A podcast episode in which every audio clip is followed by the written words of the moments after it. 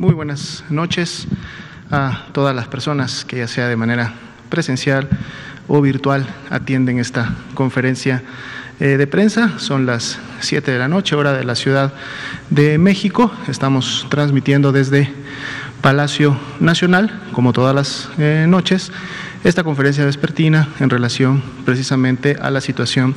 de la epidemia de COVID-19 en México, cómo esta ha estado eh, evolucionando y lógicamente compartiendo información relevante con la población. Agradecemos a los medios de comunicación que están aquí presentes y que a través de ellos nos ayudan a difundir a los, eh, los mensajes, diversos mensajes eh, a la población que son tan importantes, no solo para ser tomados en cuenta, sino para más bien aplicarlos y entonces todos juntos poder contribuir al control y mitigación de esta epidemia. El día de hoy vamos a revisar las estadísticas nacionales, las actualizaciones de las últimas 24 eh, horas y algunos otros eh, eh, mensajes e informes que son importantes en el marco de lo que está ocurriendo con la enfermedad en México. Entonces, si me permiten, vamos a iniciar, nos vamos a poner de pie para ver mejor la pantalla. Como siempre, presentamos cómo ha estado la evolución en lo que vamos de los días de esta comunicación hacia la población. El día de hoy cumplimos 290 conferencias vespertinas y estamos eh, transcurriendo ya por finalizar el día número 203 de esta nueva normalidad. Son poco más de ya siete meses los que hemos estado en este esquema, que como ustedes saben se caracteriza por la implementación de acciones a través del semáforo, del semáforo de riesgo epidémico, que permite regionalizar este riesgo y en su momento permitir a las entidades implementar acciones comunitarias y sobre todo dirigidas a los espacios eh, públicos y privados para poder disminuir la movilidad y contribuir a mitigar la transmisión.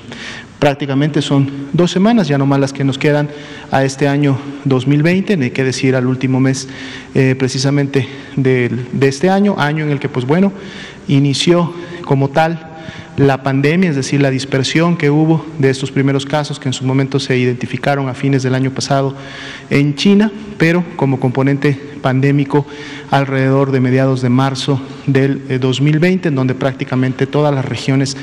y países de la de la Organización Mundial de la Salud tenían ya la presencia de la circulación de este virus. Y pues bueno, la historia la conocemos eh, todos y la podemos ver precisamente reflejada en la siguiente diapositiva, en donde vemos cómo esta ha transcurrido durante todo el año para efectos de la República Mexicana. Eh, hasta el momento son más de 3 millones 365 mil ya las personas que han ingresado a protocolo de estudio por ser clasificadas como casos sospechosos desde los primeros meses eh, del año y pues hasta la semana eh, prácticamente que estamos cerrando el día de hoy que es la 51. En las gráficas ustedes van a encontrar la distribución hasta la semana 49, que es precisamente hace dos semanas, cuando consideramos que los datos han alcanzado ya una estabilidad que nos permiten apreciar las tendencias y el comportamiento de la epidemia en México. Como podemos ver, resaltan dos grupos de personas, de estas más de 3.365.000, que están precisamente representadas en los colores de barras de color verde y en la parte inferior las barras de color eh, marrón o café claro. Las que están en la parte superior, que son las verdes y que prácticamente son la mitad de ese gran total de personas notificadas, estamos hablando del 49%, son las personas que han dado ya negativo a la prueba de COVID-19. Muy probablemente su afección, su infección respiratoria puede haberse debido a otro virus respiratorio, a lo mejor en todavía una menor proporción, algunas bacterias o algún otro microorganismo que le produjo esta infección. Pero en el ya 40, 37%, perdón, 1.313.675, sí se ha confirmado y se ha otorgado la clasificación de COVID-19 y como ustedes pueden ver también están representadas en la parte, en la parte inferior. 40% es el porcentaje de positividad, que quiere decir de todas las personas que se estudiaron en una semana epidemiológica, este 40% representa específicamente a la semana 49, que como pueden ver en la gráfica es además la semana en la que más casos sospechosos se han notificado al sistema y esto eh, corresponde precisamente al el avance que estamos teniendo en la temporada invernal y en donde en la medida que las temperaturas van disminuyendo cada vez más en, toda, en todo el país, más aún en algunos estados como tal, pues bueno, la eh, transmisión de los diferentes virus respiratorios y entre ellos el COVID-19 también se incrementa, SARS-CoV-2, que es el que produce esta enfermedad. Por lo tanto, este porcentaje de positividad nos dice que de cada 10 personas en la semana 49 que presentaron signos y síntomas, cuatro de ellas lo hicieron por tener COVID-19, son casos confirmados de COVID-19. Las otras seis personas probablemente tenían, decíamos, algún otro microorganismo que les estaba causando esta enfermedad. Así también, como sabemos, COVID-19 puede ser una enfermedad grave, sobre todo en población vulnerable, en estas personas que tienen factores de riesgo, comorbilidades, que en su momento permiten que el virus cause este signos de alarma, cause complicaciones, deterioro de diferentes órganos, específicamente los pulmones, que son los que más se afectan, y que lamentablemente producto de estas complicaciones puede ocurrir una, un lamentable fallecimiento. Hasta el momento son 117.876 las personas que precisamente y lamentablemente han perdido la vida a consecuencia de estas complicaciones. Si vemos la siguiente diapositiva, vamos a ver ahora cómo se actualiza la curva de casos estimados, que es precisamente la curva de color azul que tenemos en la parte superior. Le decimos estimados porque tomamos todos los casos que ya están confirmados, ese poco más de millón trescientos mil, y le sumamos todos aquellos que tienen o pendiente un resultado, pendiente su clasificación, en base al porcentaje de positividad, y entonces para hoy estimamos prácticamente casi un millón y medio de casos ya de COVID-19 que estarían registrados en, la plataforma del CISBER y el comportamiento, pues lo hemos estado viendo prácticamente en el último mes, eh, mes y medio, ha sido de un incremento importante, inclusive para las últimas semanas, siendo el diferencial para la semana 48-49 de un más 18%. Dado que hoy sábado cierra la semana, es el séptimo día de la semana, mañana domingo, primer día de la semana, estaremos graficando la semana número 50 y entonces podremos apreciar cómo continúa este comportamiento para efectos de esta semana. Eh, felizmente, el comportamiento de las personas que se están recuperando continúa acompañando también al incremento de los casos y la estimación para el día de hoy es que 971.115 personas también ya se han recuperado de haber padecido eh, COVID 19 y 6%, solamente el 6% representan el grupo de personas que en este momento, digamos, pertenecen a la epidemia activa de COVID-19. Todas las demás o están en este grupo de personas eh, recuperadas o lamentablemente también forman parte de las personas que han perdido eh, la vida o se encuentran todavía hospitalizadas esperando, lógicamente, poder tener un desenlace eh, positivo que sería el que todos queremos, que es el egreso por mejoría. Si vemos la siguiente diapositiva, precisamente actualizamos y enfocamos el comportamiento del grupo de personas que lamentablemente han perdido la vida. Hemos visto también que en últimas semanas esto ha tenido un comportamiento y una tendencia ascendente, felizmente no con la magnitud ni con la velocidad que sí han tenido los casos, en donde veíamos un incremento de más 18% para las dos últimas semanas graficadas. Aquí tenemos sí un incremento, pero este incremento es menor, estamos cerrando la semana con un más 3 e igualmente el día de mañana podremos observar cómo va este comportamiento para la semana 50. Sin embargo, se resalta que en la medida que los casos se van incrementando, pues también las defunciones ocurren en las siguientes semanas. Felizmente, como decíamos, no a la misma velocidad ni con la misma magnitud para efectos de los casos. Si vemos la siguiente diapositiva, repasamos cómo se encuentra la ocupación y la disponibilidad hospitalaria en las 32 entidades eh, federativas. Para el día de hoy tenemos siete entidades federativas que han eh, superado este 50% de ocupación. Empezamos con Sonora con un 51%, Nuevo León 60%, Baja California 65%, Guanajuato y Hidalgo con un 68%. Y así también tenemos dos entidades federativas que han superado este 70% del cual siempre hemos referido es como un nivel de seguridad y que son precisamente el Estado de México con un 78% y la Ciudad de México con un 85%, entidades además que como ustedes saben, el día de ayer eh, eh, quedaron clasificadas con el nivel de riesgo eh, más alto que en su momento permite el semáforo, que es precisamente el riesgo máximo representado por el color rojo.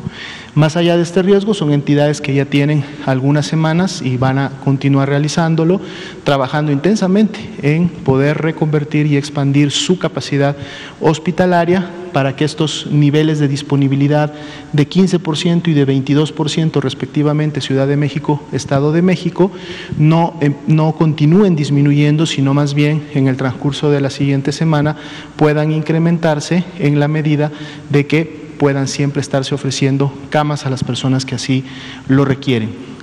Tenemos que ser también, y lo hemos sido siempre claros, cuando hemos dicho que esta es la media de toda la entidad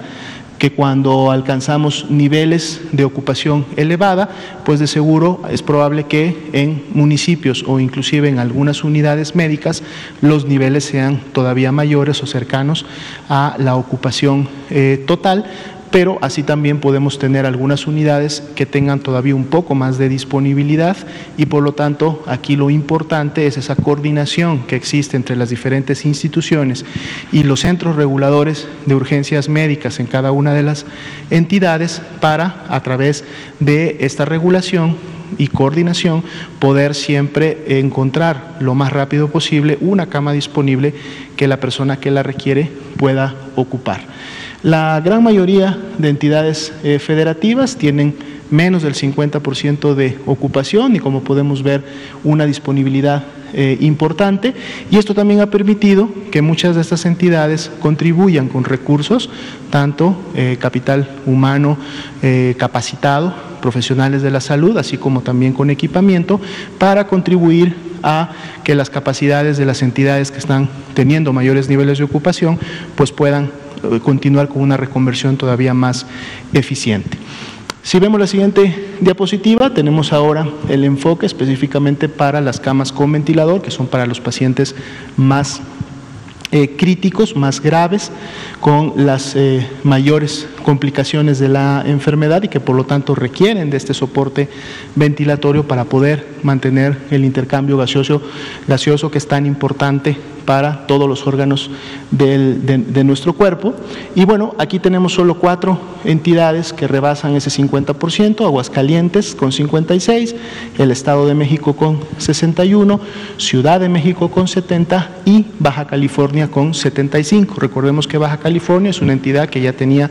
semanas previas en el máximo nivel de riesgo, precisamente también por haber eh, intensificado su transmisión y haber generado eh, más casos. Y aquí también vemos representada esa situación de riesgo en tener el mayor este, porcentaje de ocupación para efecto de este tipo de camas. Igualmente, la gran mayoría de entidades eh, federativas tienen, digamos que muy buena disponibilidad, por lo menos más de la mitad, y muchas de ellas inclusive arriba del 80% y reiteramos y también les agradecemos que están contribuyendo para que entidades que tienen mayor saturación puedan hacerse de los recursos necesarios para poder seguir brindando los servicios eh, hospitalarios a la población. Vamos a pasar a un siguiente grupo de información que es precisamente la vacunación contra influenza. Todas las semanas presentamos cuáles son los avances que se están dando para efectos de la aplicación de esta vacuna. Como ya veíamos prácticamente desde hace tres semanas se había logrado la meta para el personal eh, de salud. Esto es bueno porque el personal de salud pues está protegido para influenza y en este caso para efectos de la enfermedad grave que produce la influenza y por lo menos es un riesgo menos y es una enfermedad menos que ellos pudieran tener en esta temporada invernal para poder seguir contribuyendo con sus servicios que son tan necesarios en este momento para la población. Otro grupo que vemos que ha incrementado también de manera importante y avanzado con ya un 72% de la meta cubierta para esta temporada invernal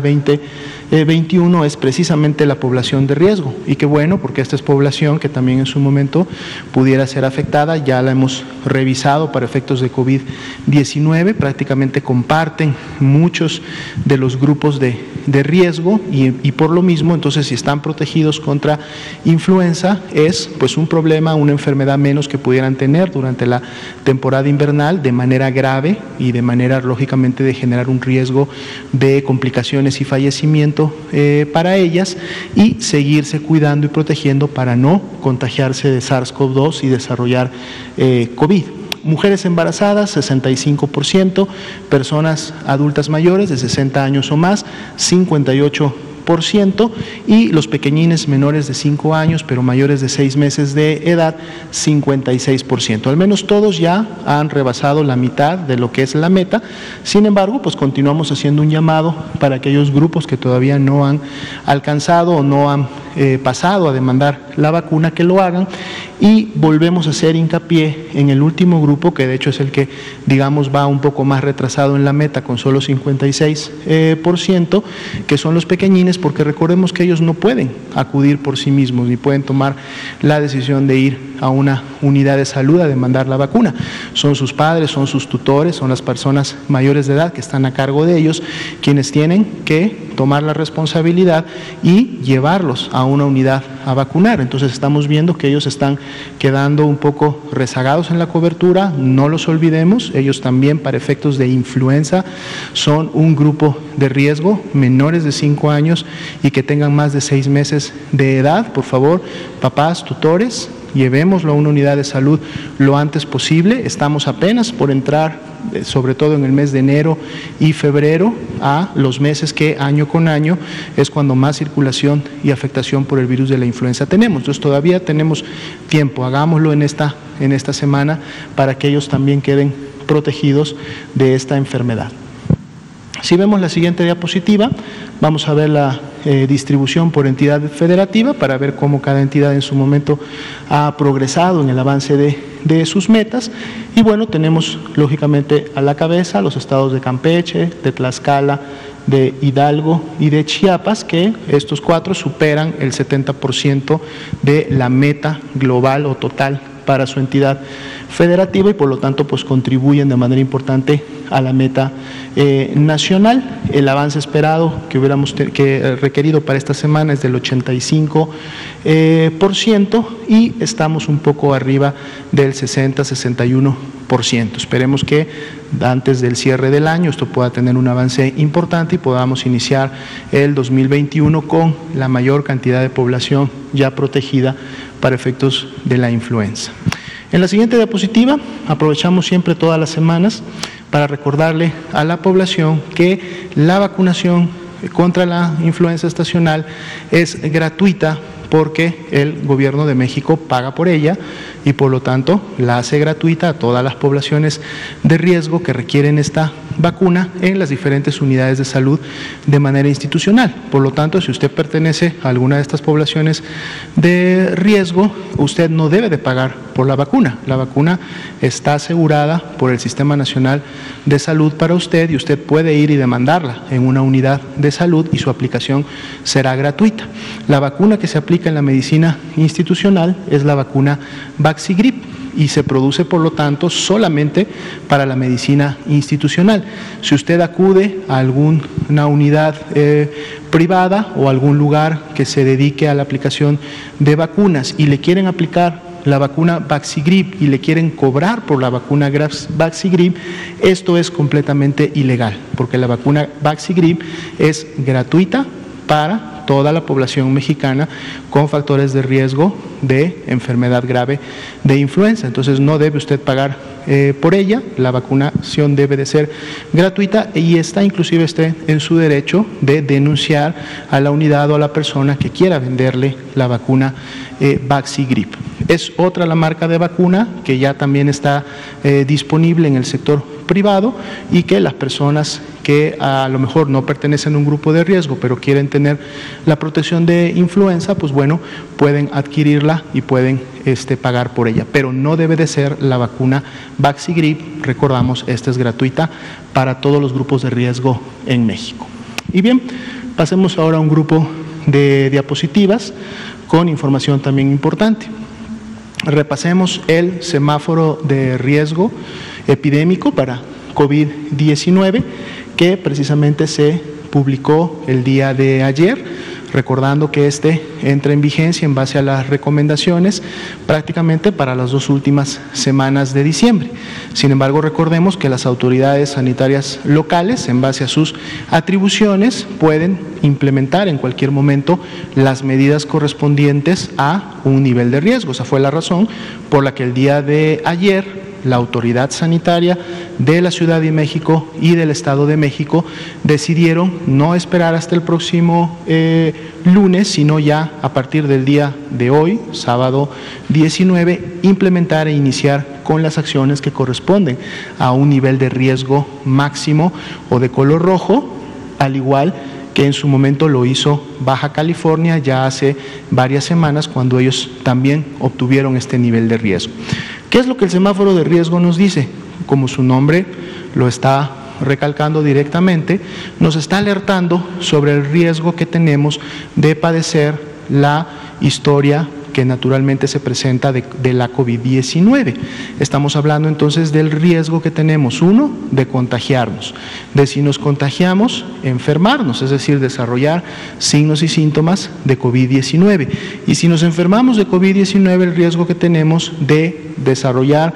complicaciones de la enfermedad, es decir, tener enfermedad grave y por lo tanto también entonces el riesgo que tendríamos de fallecer a consecuencia de estas complicaciones. Si nosotros nos encontramos en un nivel de riesgo máximo, en un nivel de riesgo alto,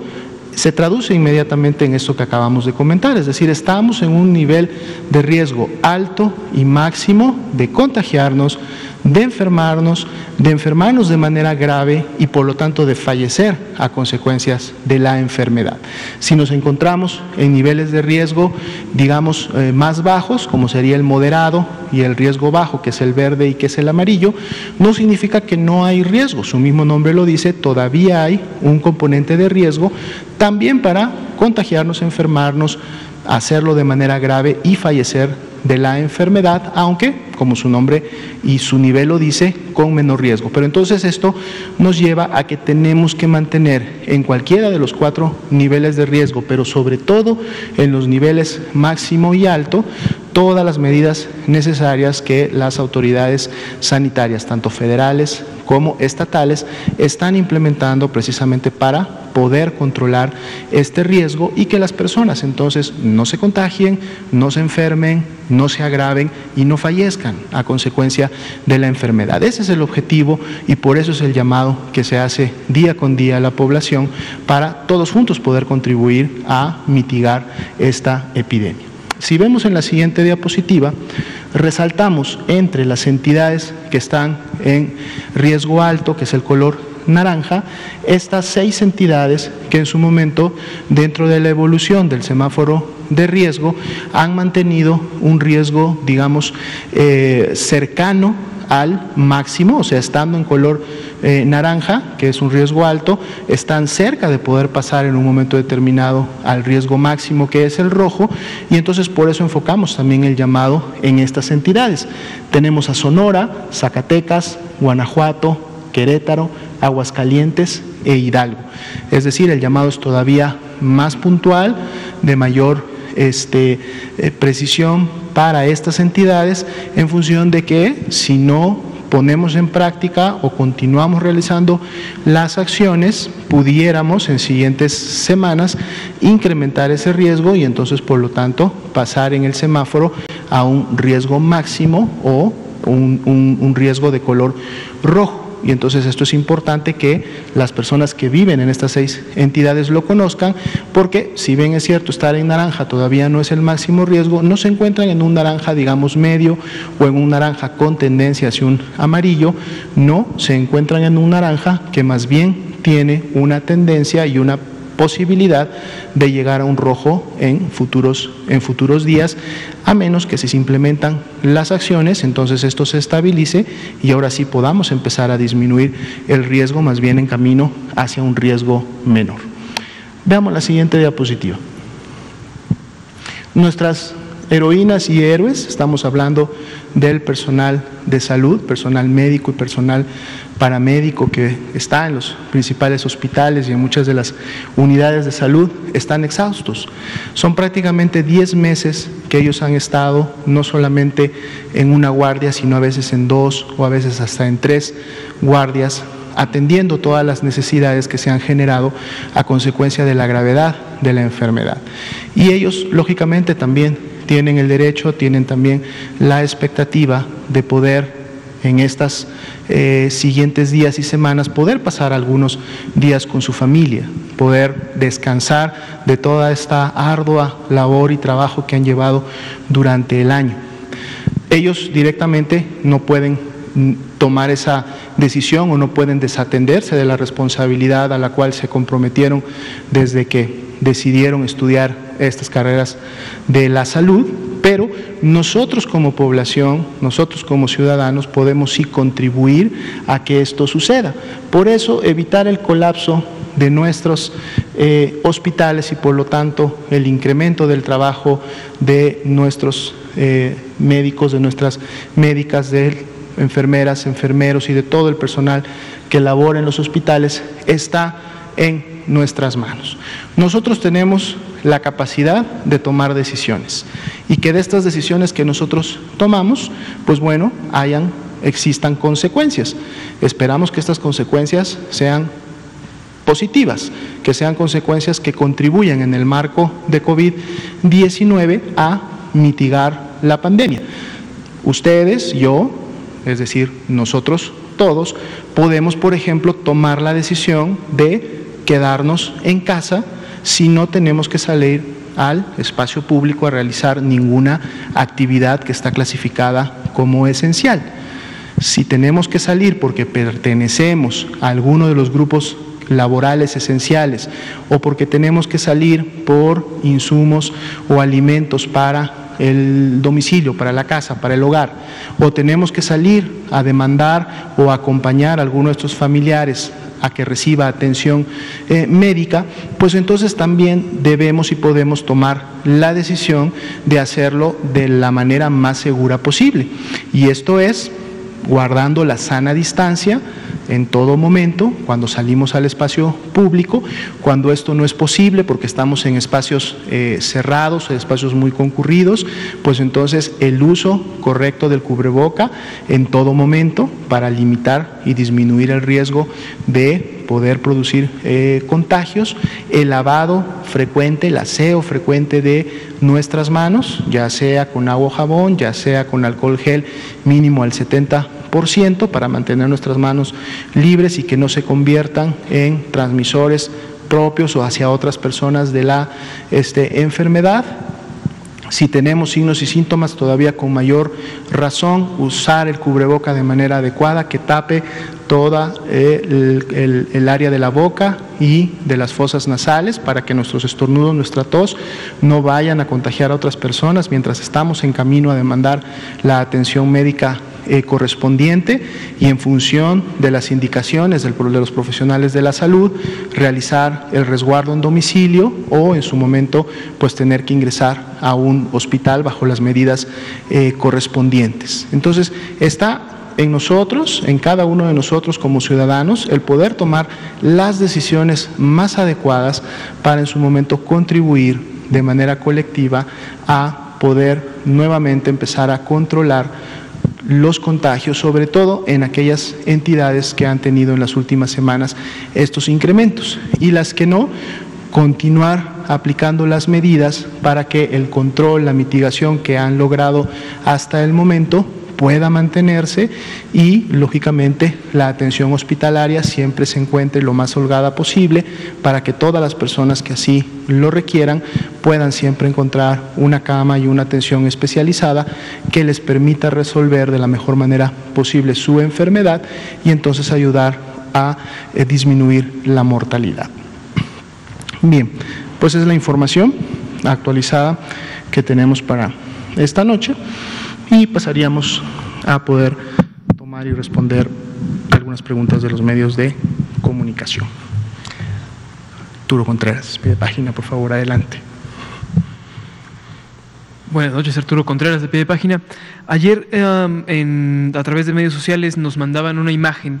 en la que un mensaje de WhatsApp se hizo, de estos que se viralizan, comentaba que pide que las personas que se acerquen al centro de, al centro al centro de los hermanos Rodríguez y al centro de Sistema Nemex ah,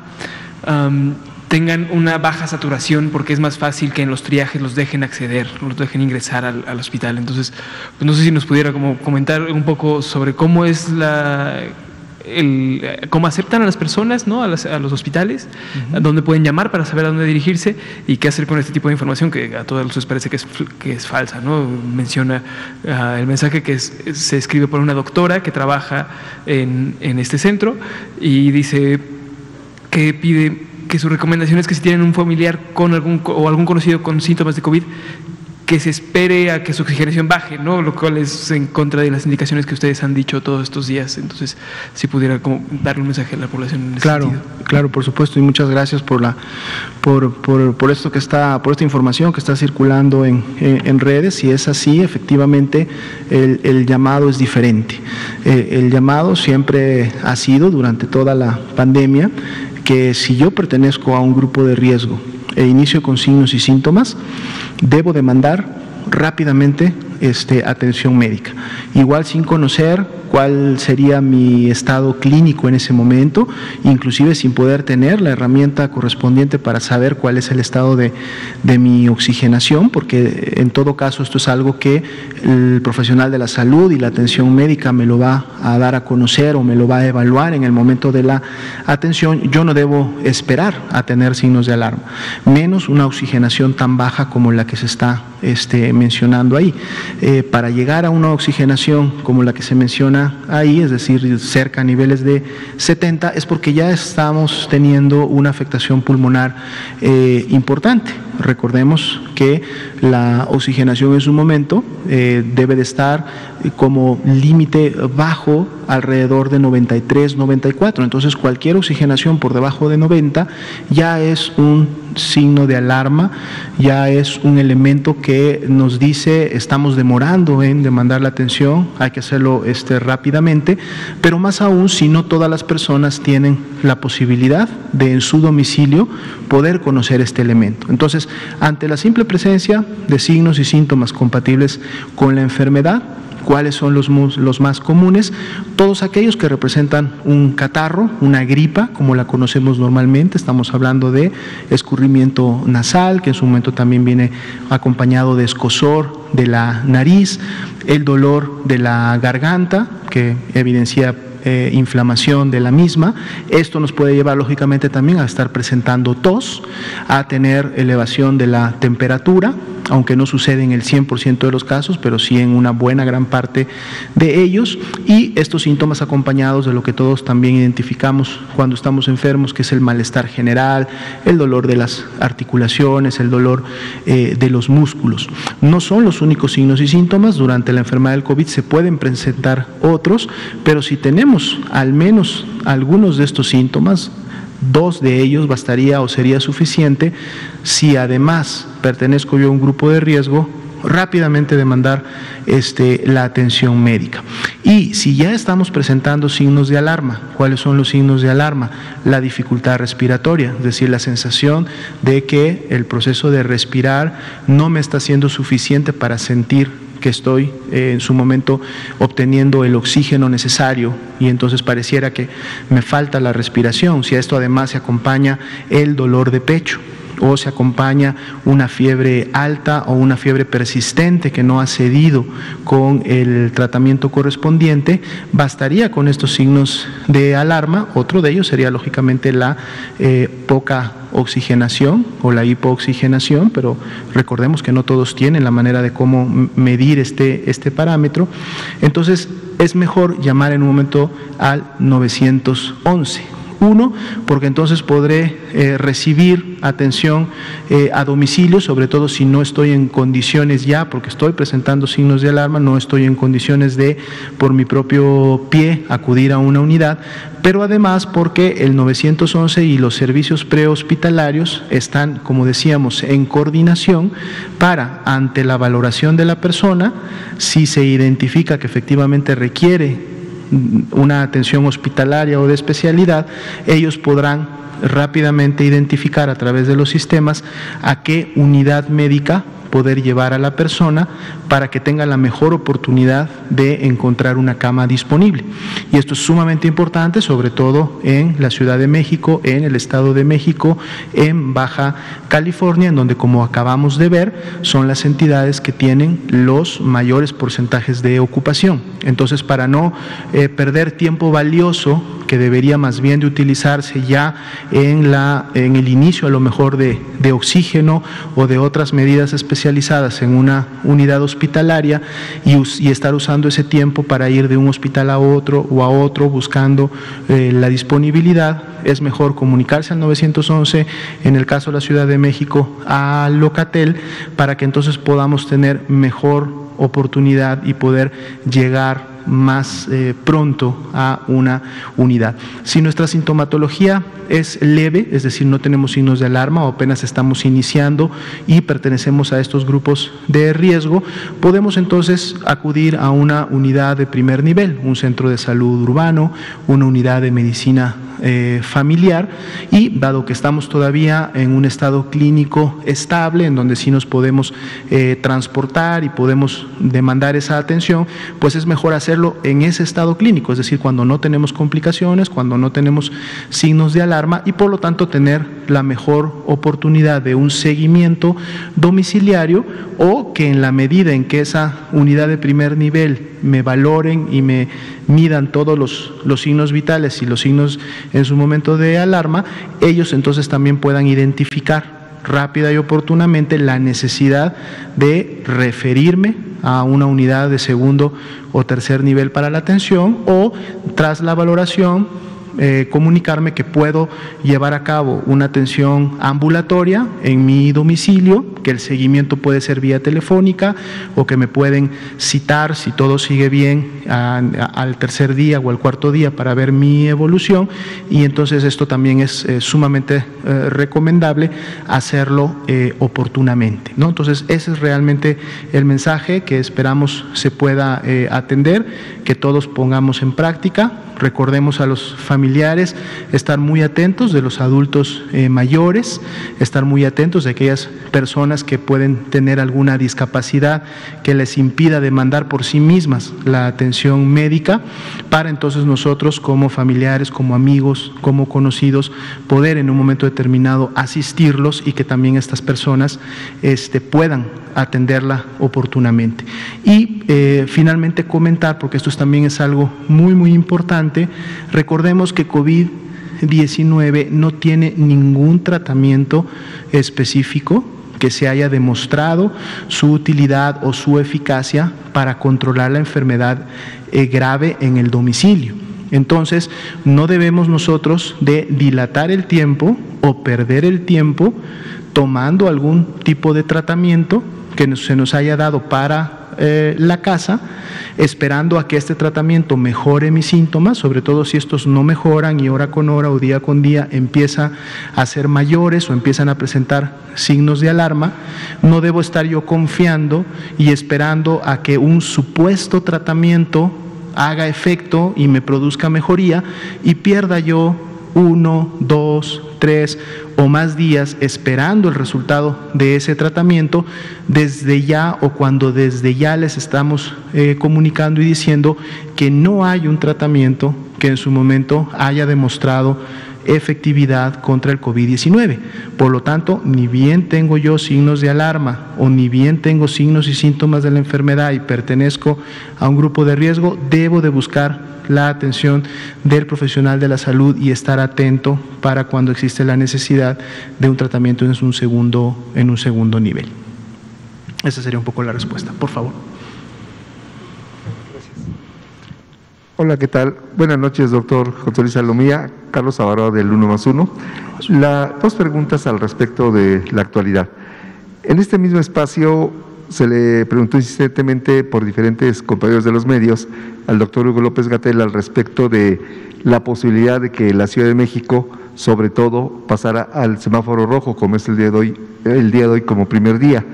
Eh, ¿Cuál sería la razón de haber alargado esta parte? Sobre todo porque se observó que el nivel de ocupación hospitalaria, que es uno de los factores muy importantes, ya estaba a punto de rebasarse, llegó a niveles realmente críticos. No digo que no había camas, pero sí estaba a punto de estar al tope la ocupación al respecto. Esa es la primera situación.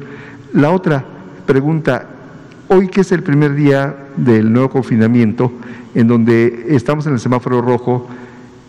en el cual se decreta que diferentes eh, establecimientos deben de cerrar,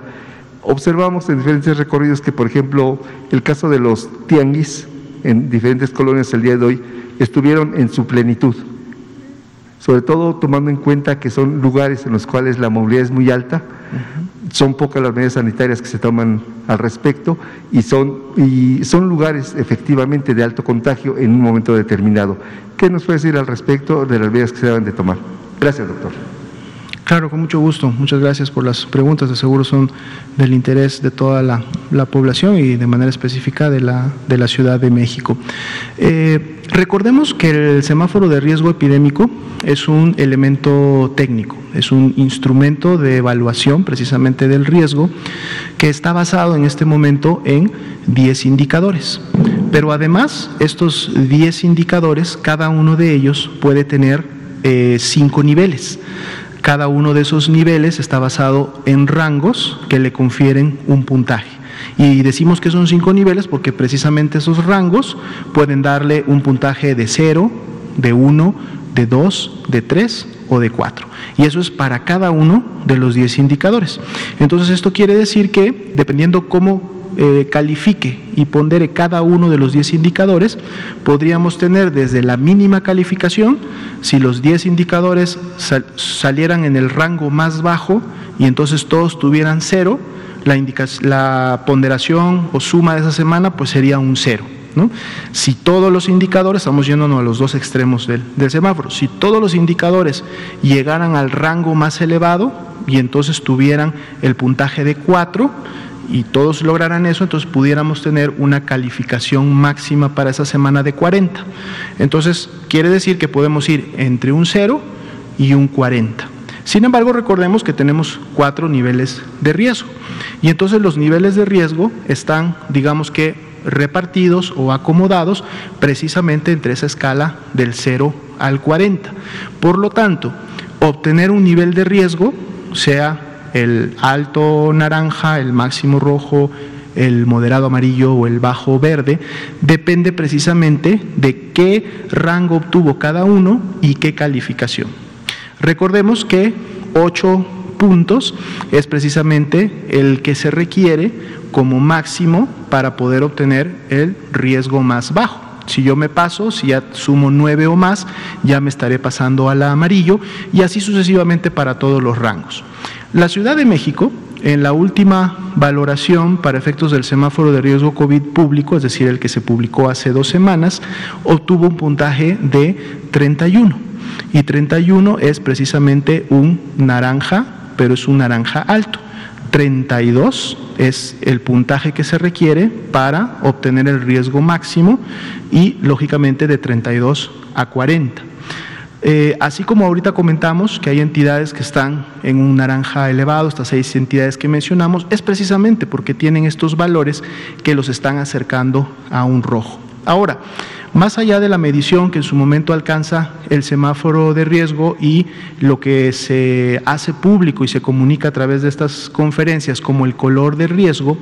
Cada una de las 32 entidades recibe directamente y todas las semanas la evaluación de cómo está caminando este semáforo. Es por eso que en la medida de esa eh, puntuación o de esa información, las entidades federativas pueden tomar medidas, recordemos que ellas son también autoridades sanitarias, pueden tomar medidas anticipadas o medidas que correspondan a un nivel de riesgo superior en función de los objetivos. Esta es una de las razones por las cuales hace dos semanas, a pesar de haber quedado todavía en un naranja alto, prácticamente a un punto de pasar a un nivel de riesgo máximo, estamos hablando de ese 31, la eh, jefa de gobierno de la Ciudad de México implementó o incrementó las medidas para disminuir la movilidad y empezó a hacer los llamados correspondientes a la población para poder atender. Se hablaba de que se encontraba la entidad en un estado de emergencia y era precisamente basado en el hecho de que estaban cerca o a punto de obtener el, máximo nivel de riesgo. La ocupación hospitalaria, y en este caso lógicamente la, carga de personas graves que están en estos hospitales, es, eh, son dos indicadores los que miden directamente y hay un tercero que mide la tasa de hospitalización. Pero entonces tenemos otros siete indicadores que en su momento eh, pueden balancear o no necesariamente porque estos dos o estos tres pudieran haber logrado cuatro puntos, que es la mayor calificación para cada uno de ellos, los otros indicadores en sus ponderaciones obtuvieron 13, obtuvieron 12, el asunto es que la sumatoria final fue de 31. En la medida que la eh, movilidad continuó en la Ciudad de México, en la medida que continuó incrementándose las hospitalizaciones y todos los demás indicadores, pues entonces llegó un momento en donde ya se rebasó este nivel de 31 y finalmente se llegó a una ponderación, una sumatoria que puso a la Ciudad de México en rojo. Y es precisamente lo que ayer se eh, comunicó ya de manera directa a la, a la población y que además llevó a las medidas. ¿no? Y bueno, dado que esta es una situación que afecta eh, en sí a todo lo que es el Valle de México, y esto estamos hablando de todos los municipios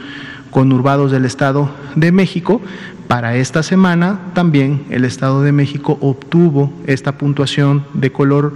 de color rojo y por lo tanto pues son las dos entidades que esta semana se suman junto con Baja California a tener este color. En función de que estas medidas podamos todos juntos, población, estamos hablando de la ciudadanía en general y lógicamente las instancias eh, de gobierno que aseguran y promueven estas medidas, las podamos poner en práctica durante las siguientes semanas,